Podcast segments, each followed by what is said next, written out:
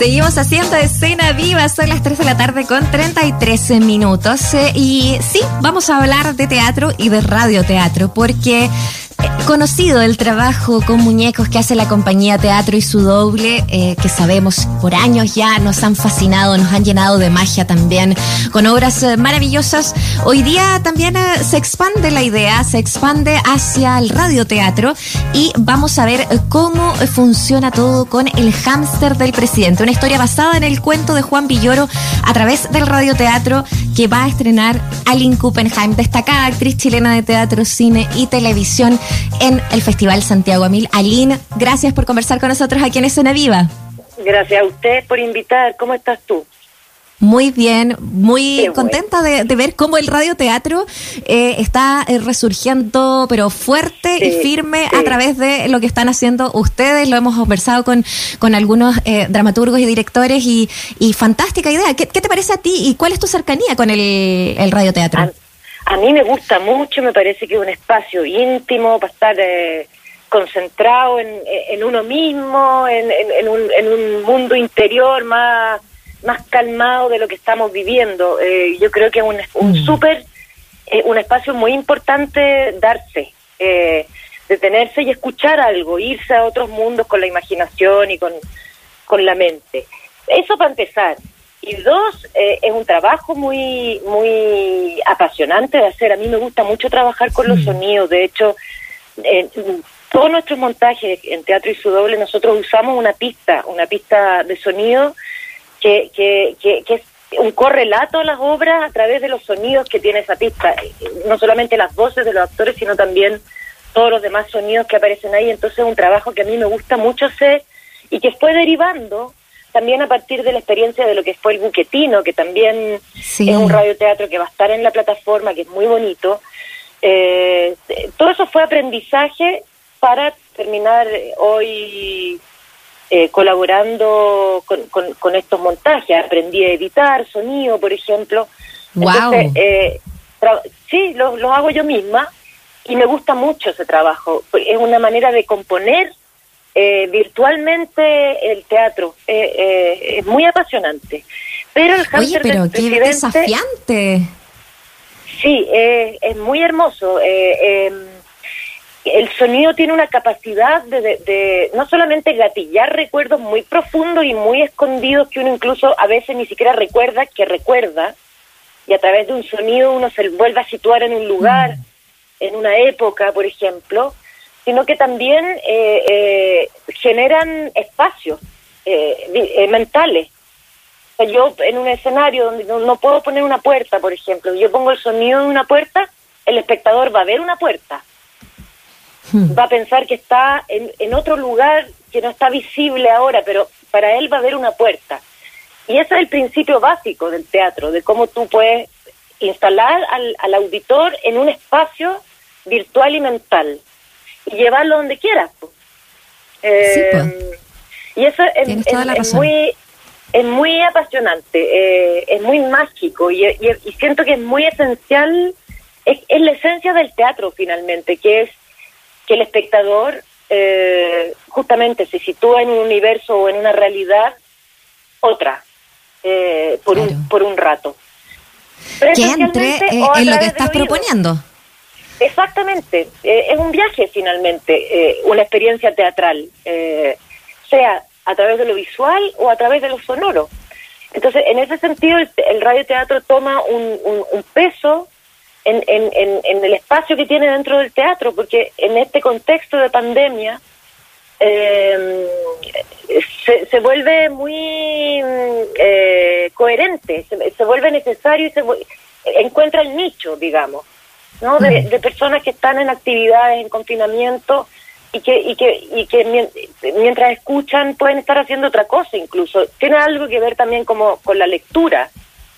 Y para los niños también con el, el hecho de, de entrenarse para una futura comprensión lectora también, desde el momento que hay alguien que te cuenta un cuento y que lo intenciona, que lo y que, y que lo interpreta, ¿no? Que le, que le da una dirección, eso también creo yo que ayuda después a la comprensión lectora. Eh, entonces creo que es todo bueno y me acuerdo en, otra radio, en, una entrevista, donde llamaban personas para contar lo que lo que lo que les había parecido estos radioteatros, creo que era el buquetino en particular. Y por ejemplo llamó un conductor de camiones. Qué bonito. Muchas horas en la ruta y, escuchando radioteatro. Y un radioteatro, claro, los lleva a otros lugares. Eh, una manera de leer sin desviar la vista del camino y de, de ir en ese camino hacia donde el radioteatro le propone. Yo lo encontré precioso como imagen. Oye, eh, Aline, es que, es que no sé, siento que nos llevaste con esta conversación a muchos lados, porque el radioteatro, en el fondo, eh, y lo que estás haciendo hace rato en la dirección de teatro y su doble, cuando presentaron el capote, cuando presentaron sobre la cuerda floja, eh, feos, me acuerdo que, que, finalmente todas estas obras, eh, y hubo un proceso en que otras compañías también trabajaban con el, con el, teatro de muñecos, el teatro de objetos, y, y justamente pasaba eso, y esto del radioteatro es el siguiente nivel también, es recordarnos que siempre podemos asombrarnos, que siempre podemos volver eh, a eh, eh, encontrar una magia y, una magia teatral en el fondo, una obra donde a lo mejor no lo había está ahí presente. ¿Te pasa eso también en la consecución de, de lo que ha sido también estar en teatro y su doble, de, de, seguir en pie con la compañía también con el proyecto? Absolutamente, absolutamente. Yo creo que a partir de lo que pasó con el capote en el público, que, salía muy, muy conmovido y, y, un poco em, activando ciertos sentidos eh, de otra manera y con otra intensidad, como por ejemplo el auditivo, pero otros también. Los muñecos provocan eso en el espectador, como una especie de, falta de prejuicio. Entonces, eh, está dispuesto a creer lo que tú le estás mostrando. Y eso yo creo que llega a capas mucho más profundas de no solamente el sistema emocional, sino también eh, como eh, en, el, en el estado mental que tiene que ponerse el espectador para poder entrar en esa en esa propuesta, en esa, en esa realidad. Y a mí mm. eso me, me, tocó mucho y, y sentir que a través de mi trabajo era capaz de despertar en una persona emociones tan profundas a través de un objeto y a través del sonido también, a mí eh, lo pienso y me dan ganas de llorar. O sea, para mí fue un descubrimiento enorme eso, porque finalmente mi opción de estudiar teatro, de ser actriz o, de trabajar en el teatro, tenía que ver con eso. Yo trabajo para un público. Y si yo a ese público puedo provocarle algo, eh, ahí yo ya eh, siento que mi trabajo tiene, tiene sentido, por lo menos el sentido que yo le doy. Y que es eso, justamente, que, que, que el espectador salga eh, un poco modificado de lo que acaba de ver, eh, que haya visto algo diferente, entendido algo diferente, pensado algo diferente, no sé, X, porque son todas las variables posibles dentro de, cada una de las obras de cada propuesta. Pero esa pues. yo diría que es la esencia, finalmente, el poder acceder a, ciertos órganos, eh, no solamente eh, los de los sentidos, los oídos, los ojos, sino también en los emocionales. Que no estamos muy acostumbrados a usar el oído, por ejemplo, para escuchar un cuento, sino para escuchar lo que pasa en nuestro entorno, música o qué sé yo. Pero el oído también se entrena para otras cosas y, y lo ocupamos poco para esas otras cosas, a un determinado tipo de música o para otra sutileza, digamos. Y creo que el radioteatro, todos los que se están haciendo, apelan a eso a, ese, a ese Me gustó mucho lo que, lo que dijiste de cómo incluso aporta muchísimo al, al fomento lector, porque es otra forma de eh, acercarse a incluso eso, a la, a la literatura, a, la narración oral. Eh, eh, claro, está vinculado obviamente por, por, por, estar en la radio, por ser un, ese formato, ¿no? Por ese, por ese formato radioteatro, pero tiene que ver con entender la palabra y, Totalmente. y quizás puede ser una súper buena forma también de volver a conectar ese mal hábito que parece que tenemos, que todo el mundo dice que somos muy malos lectores. Claro, o que, o que claro, sabemos descifrar letras, pero no comprender el contenido. Tal cual. Entonces, eh, claro, como si, como si fueran dos cosas separadas. Y yo creo que es por eso, porque no, no tenemos, no nos damos el tiempo de, de, de mm, conectarnos con la palabra, finalmente. Mm Y el radioteatro te obliga a eso, porque tú para escuchar un radioteatro de partida tienes que estar en silencio. No puedes escuchar un radioteatro en medio de, un bullicio. Te pide un nivel no es como la radio de compañía, la música y de, fondo en el fondo, ¿no? Exacto, y te pide un nivel de concentración que yo creo que te, te prepara y te predispone para poder entender el contenido mm. de, esas palabras.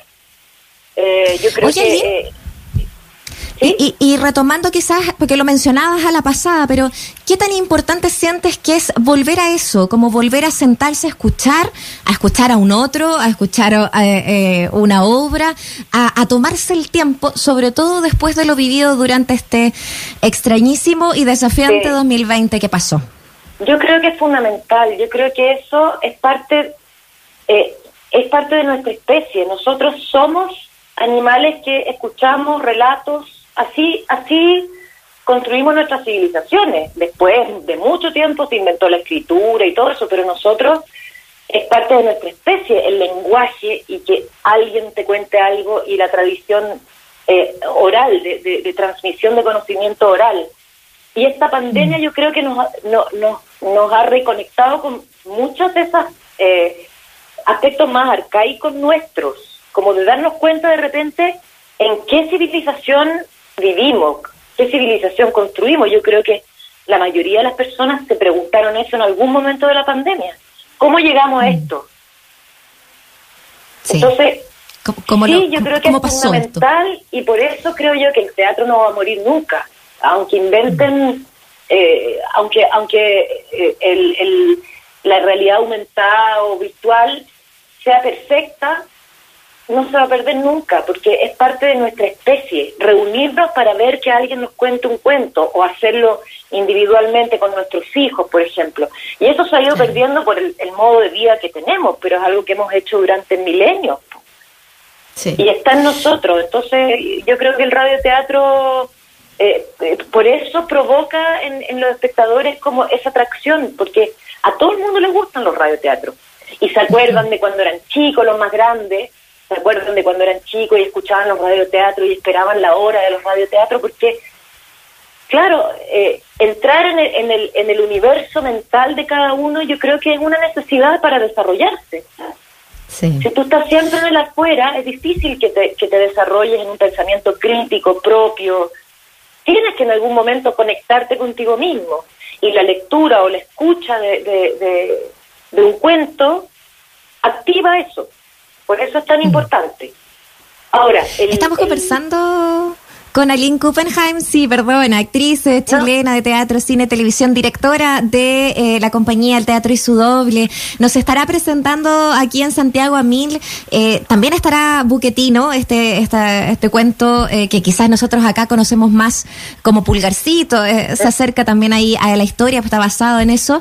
el Taxi de los Peluches, que también va a ser radioteatro presente. Y en el caso eh, de esta nueva obra eh, que se llama El hámster del presidente y que está basada en un cuento de Juan Villoro, eh, quiero que nos cuentes un poquito de eso, de qué se trata y cómo te acercaste tú, cómo, cómo te encontraste con esta historia también. Esto, esto fue entre la Carmen, con la Carmen conversando qué podemos hacer. Porque, evidentemente, y aprovecho este espacio para decirlo, yo creo que el mundo de la cultura, los creadores, estamos en deuda con los niños y eso la pandemia también lo ha demostrado, o sea, con los niños en la casa sin ir al colegio se nota más la poca oferta de calidad que hay para ellos, eh, una oferta eh, que, que, también colabore a ese desarrollo, que no sea solamente entretenerlo, sino que también prepararlo, no también como espectadores, en fin, eh, una serie de cosas. Y ahí conversando con la Carmen, dijimos, hay que hacer algo para los niños, ¿sí? o sea, son los que más necesitan en este minuto eh, distintas eh, opciones y, y, lenguajes y qué sé yo. Y ella me dijo, yo tengo unos cuentos de Villoro preciosos que podría, eh, me encantaría que lo hiciera. Ella me lo pidió en el fondo. Y hicimos, hicimos estos dos cuentos, el hámster y, y, el taxi de los peluches.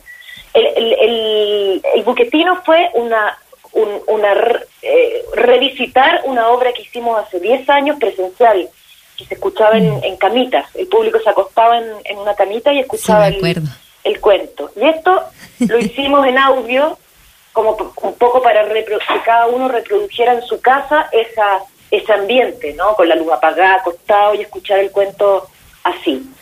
Pero el taxi de los peluches y el hamster fueron un poco distintos porque agregamos igual un, un, poco de, audiovisual. Eh, en el fondo es, es una especie de, de, de es recoger esta estética pandémica del Zoom, pero en, un, en, un, en una estética más fantasiosa para niños, con pantallas, donde, cada uno eh, hicimos la obra como por Zoom, pero eh, eh, estilizado para los niños.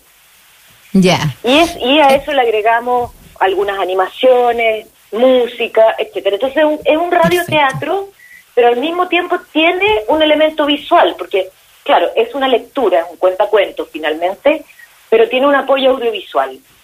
Y luego, cuando ya se acercaba Santiago Mil, la Carmen me planteó la posibilidad de hacerlo en vivo. Entonces, lo que nosotros estamos haciendo ya no es un radioteatro, es un montaje eh, que ojalá lo podamos presentar, porque con los cambios eh, en las medidas sanitarias que se están tomando, eso no, nos está perjudicando en este minuto, por ejemplo, el toque de queda a las 10, porque necesitamos oscuridad y no lo podemos hacer al aire libre. Entonces, eso está un poco en veremos, pero estamos haciendo todo lo posible para poder estrenarlo. Pero es una obra con, que es la réplica de ese radioteatro, pero en vivo con los actores. Oye, qué bonito. Aline, y si, si todo funcionara, eh, ¿qué días eh, debiera estar eh, y, en qué horario sería ideal? Tendría que ser pasado a las nueve, ¿no?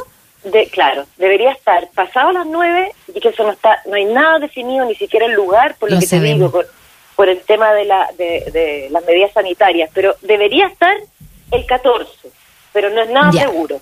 Lo que sí va a estar, en algún momento va a estar, eh, y si no es en este festival, porque las condiciones no lo permiten, será en cuanto podamos.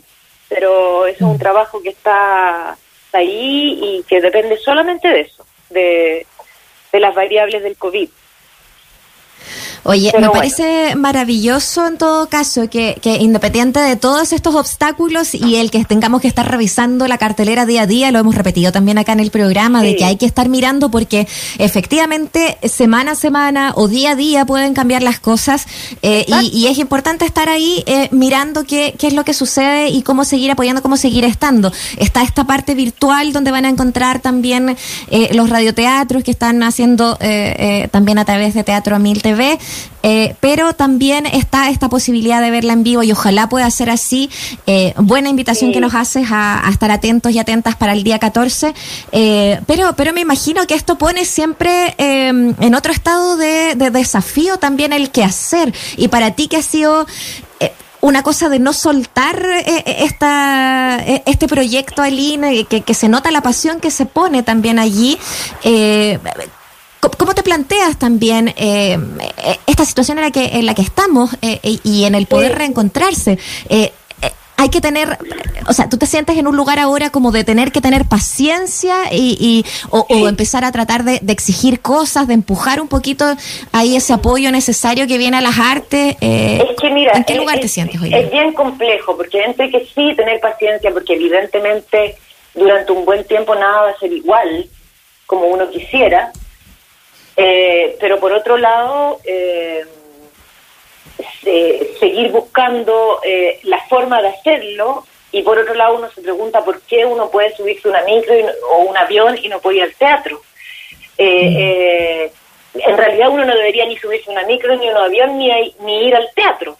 Pero desde el momento en que algunas cosas sí se pueden y otras como el teatro no, claro. yo me imagino que es porque se considera que no es esencial. Y, bueno, eso uno puede discutirlo. Yo tampoco me siento como en pie para decir, no, eh, es una necesidad esencial. Eh, tal vez no lo sea y por eso es, pero, pero bueno, es la triste realidad de, de, de, lo que hacemos nosotros finalmente. Lo que sí yo creo que es esencial en la vida de una sociedad, no en pandemia quizás, pero sí en la vida de una sociedad, sí me parece esencial y creo que en la Constitución tenemos que eh, reivindicarlo como un derecho humano, inalienable, el derecho al acceso a la cultura, de todas maneras. Ahí sí creo que es esencial. Eh, bueno, en eso estamos. Eh, eh, y va a ser un 2021 así de desafiante a, a todo nivel y, probablemente varios años que vengan también. Aline, y a propósito de proyectos más a corto plazo, además de esto que estás haciendo, me parece que una de las últimas películas que yo te vi también fue en, en, Una Mujer Fantástica por ahí. El cine está entre los planes. está, está entre los planes, pero está igual que todo el mundo. Igual todo parado todo parado, claro, hay quizá la posibilidad de hacerlo en marzo, por ejemplo, pero, pero nada es seguro tampoco. Yo tenía dos películas este año, las dos quedaron en veremos. Eh, en fin, no, la cosa está complicada. Pero como tú, como tú decías, pues igual eh, eh, en ese tipo de cosas hay que tener paciencia nomás. La realidad impone otra cosa, hay que buscar otros caminos y, y hacer otras reflexiones y entender también qué, qué, qué está pasando, cuál es el fenómeno. Para, y yo creo que es algo que todavía eh, el, arte en sus distintas expresiones no ha, proces, no ha terminado de procesar.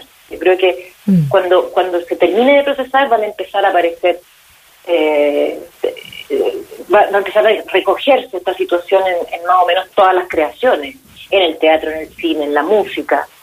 Eh, en una mm. nueva forma de comunicarse también. El teatro creo que también se va a expander, que esto de, de los streaming y, de, esto que, a lo que nos hemos ido adaptando en estos meses se va a quedar, se va a sumar mm. a lo otro.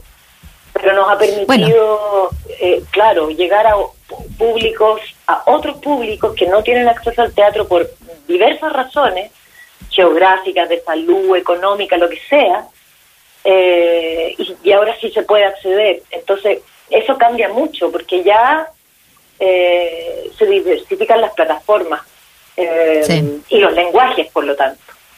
Hay, hay lenguajes que probablemente sin esta pandemia no se nos habría ocurrido buscar por ahí. Oye, pero si hasta tú estás en esa, pues imagínate, ahora eh, has ido perfeccionando la edición, eh, la construcción sonora. Eh, yo creo que aquí un mundo de posibilidades, así que Aline, te damos las gracias por compartir lo que ha sido toda esta experiencia también con nuestros auditores aquí en la radio. Gracias a ustedes. Les mando un gran abrazo a todos los auditores. Paciencia nomás, ya, ya pasará. Ya pasará, ya nos encontraremos. Sí, ya Un abrazo, Aline. Otro para Chao. Chao.